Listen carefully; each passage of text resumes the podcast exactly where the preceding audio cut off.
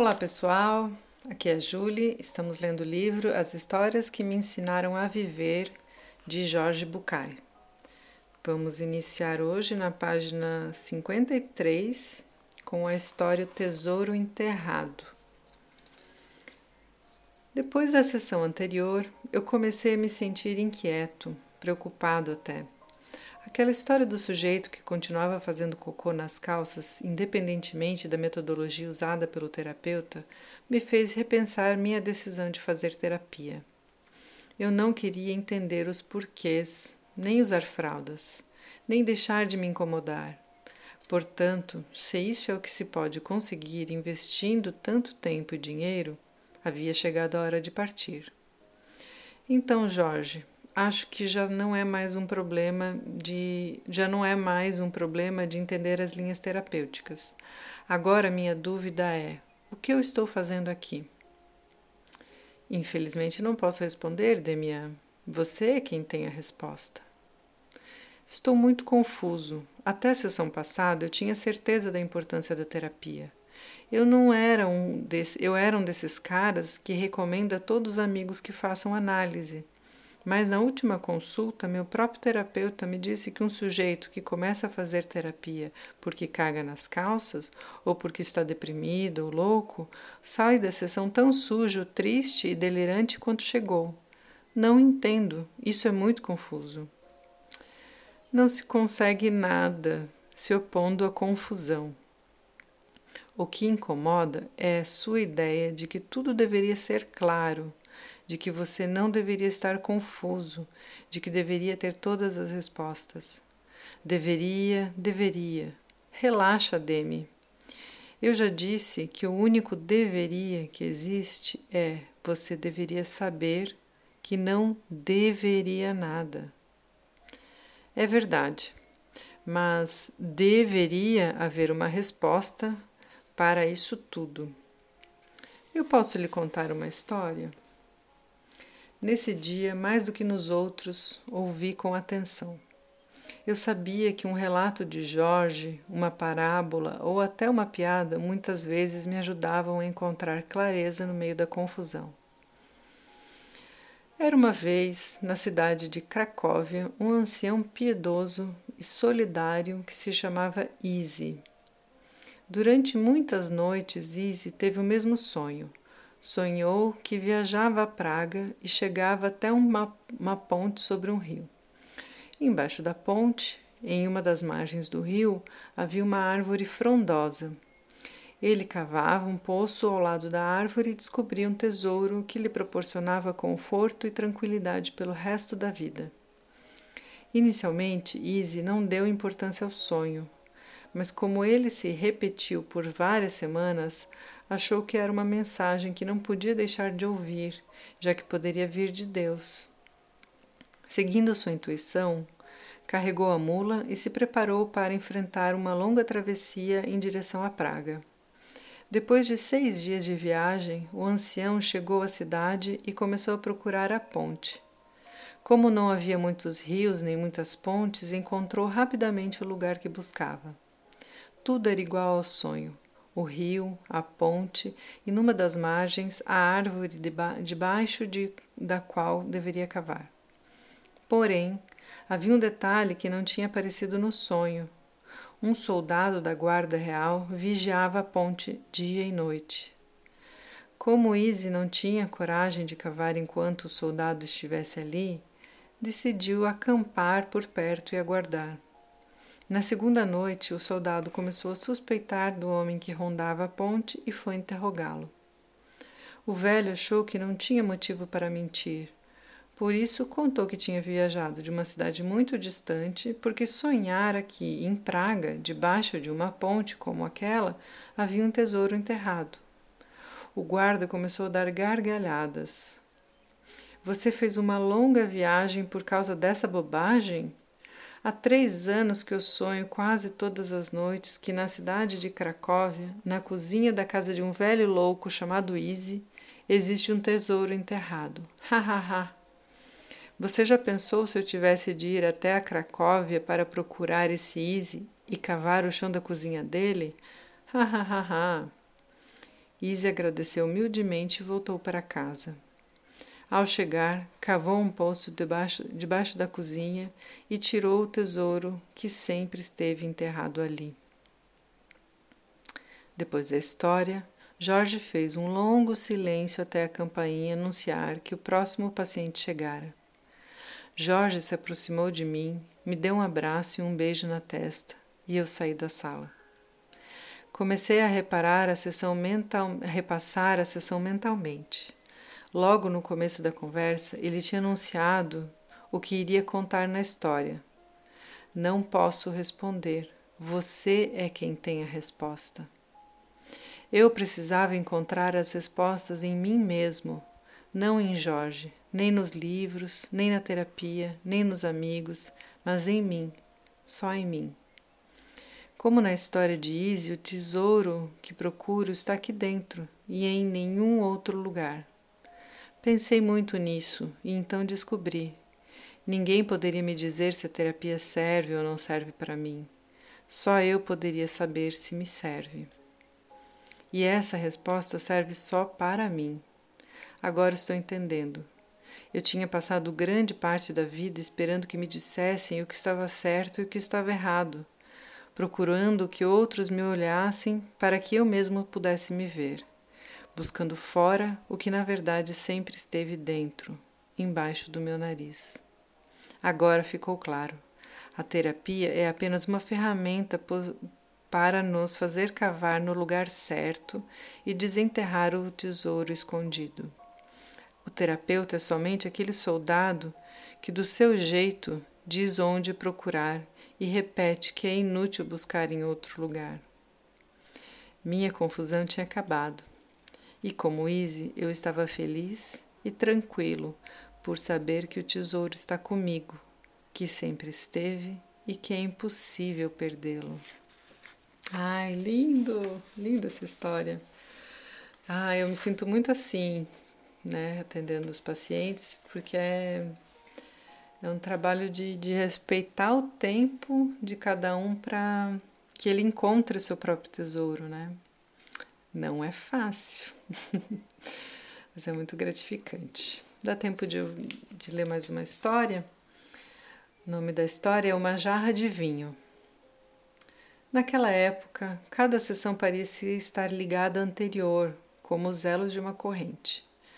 Eu estava tão contente que quase não acreditava nas coisas que conseguia descobrir sozinho. Ia aprendendo a viver minhas próprias percepções, alegre ou triste, chorando ou dando gargalhadas, mas satisfeito por me sentir cada vez mais perto da paz interior, da serenidade da autoconfiança e do que hoje eu chamaria de felicidade. Tudo estava indo bem, mas de repente comecei a pensar que seria inútil ter tanta clareza se o resto do mundo continuava vivendo na ignorância e não queria sair dela. A sensação de impotência foi tomando conta de mim, me incomodando cada vez mais. Acabei aceitando que de nada serviria que um indivíduo no mundo, ou dez ou cem, tivessem alguma algumas coisas um pouco mais claras. E então me lembrei do meu tio Roberto. Alguns meses depois dele iniciar a terapia, disse a seu terapeuta: Olha, acho que já percorri 10% do caminho. Nesses meses cresci 10%. E 50% das pessoas que eu conhecia se afastaram de mim. Fazendo uma projeção matemática aproximada, quando eu percorrer 30% do caminho, Nove em cada dez dos meus amigos deverão ter sumido. Acho que não vale a pena estar são e ficar mais sozinho do que o Robson Crusoe, perdido numa ilha. Obrigado por tudo e tchau. Cheguei à terapia naquele dia com essa mesma sensação. Questionava a terapia e principalmente a função do terapeuta. Não a de Jorge, cujo valor eu reconhecia, mas a de todos os terapeutas. Quanto tempo leva para se formar um bom terapeuta? Olha só, são seis anos de faculdade de medicina, cinco de especialização, três de cursos e aprendizagem psicoterápica, dez de terapia pessoal, sei lá, quantos anos de terapia didática e, como você me disse, uma vez não menos de 10 anos de trabalho para complementar a formação teórica com a experiência prática. Ufa, só de numerar já fiquei cansado. Isso tudo foi o Demian que falou, né? Não sei aonde você quer chegar, Demi, mas falta dizer que a formação não termina por aí. Ela continua permanentemente. Com mais razão ainda, com mais razão ainda, tanto tempo de estudo para atender a algumas centenas de indivíduos durante toda a vida profissional. E isso porque você trabalha com terapias curtas, senão seriam apenas dezenas de indivíduos. Não faz sentido, Jorge. Acho que, do ponto de vista social, sua profissão realmente não tem sentido. Passei alguns desses longos anos de estudo lendo histórias que outros escreveram ou escutando relatos da tradição popular. Uma dessas histórias pode ser útil para você agora. Era uma vez outro rei. Ele comandava um pequeno país, o Principado de Uvilândia. No reino havia muitos vinhedos e todos os súditos se dedicavam a fabricar vinho. Com a exportação para outros países, as 15 mil famílias que habitavam Uvilândia viviam bem, pagavam seus impostos e até se permitiam alguns luxos. Fazia vários anos que o rei estudava as finanças do país. O monarca era justo e compreensivo e buscava uma forma de gerar mais recursos para poder diminuir os impostos. Até que um dia teve uma grande ideia. Decidiu abolir os impostos, como única contribuição para cobrir os gastos do Estado.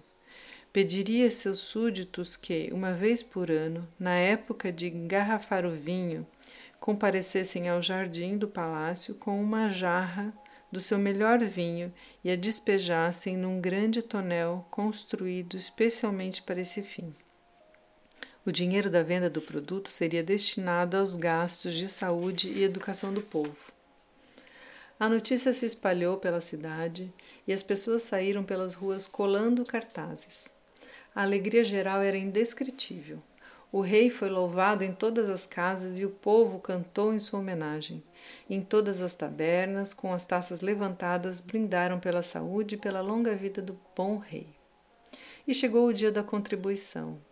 Durante toda aquela semana, nos bairros e nos mercados, nas praças e nas igrejas, os habitantes lembravam e recomendavam uns aos outros que não faltassem ao encontro.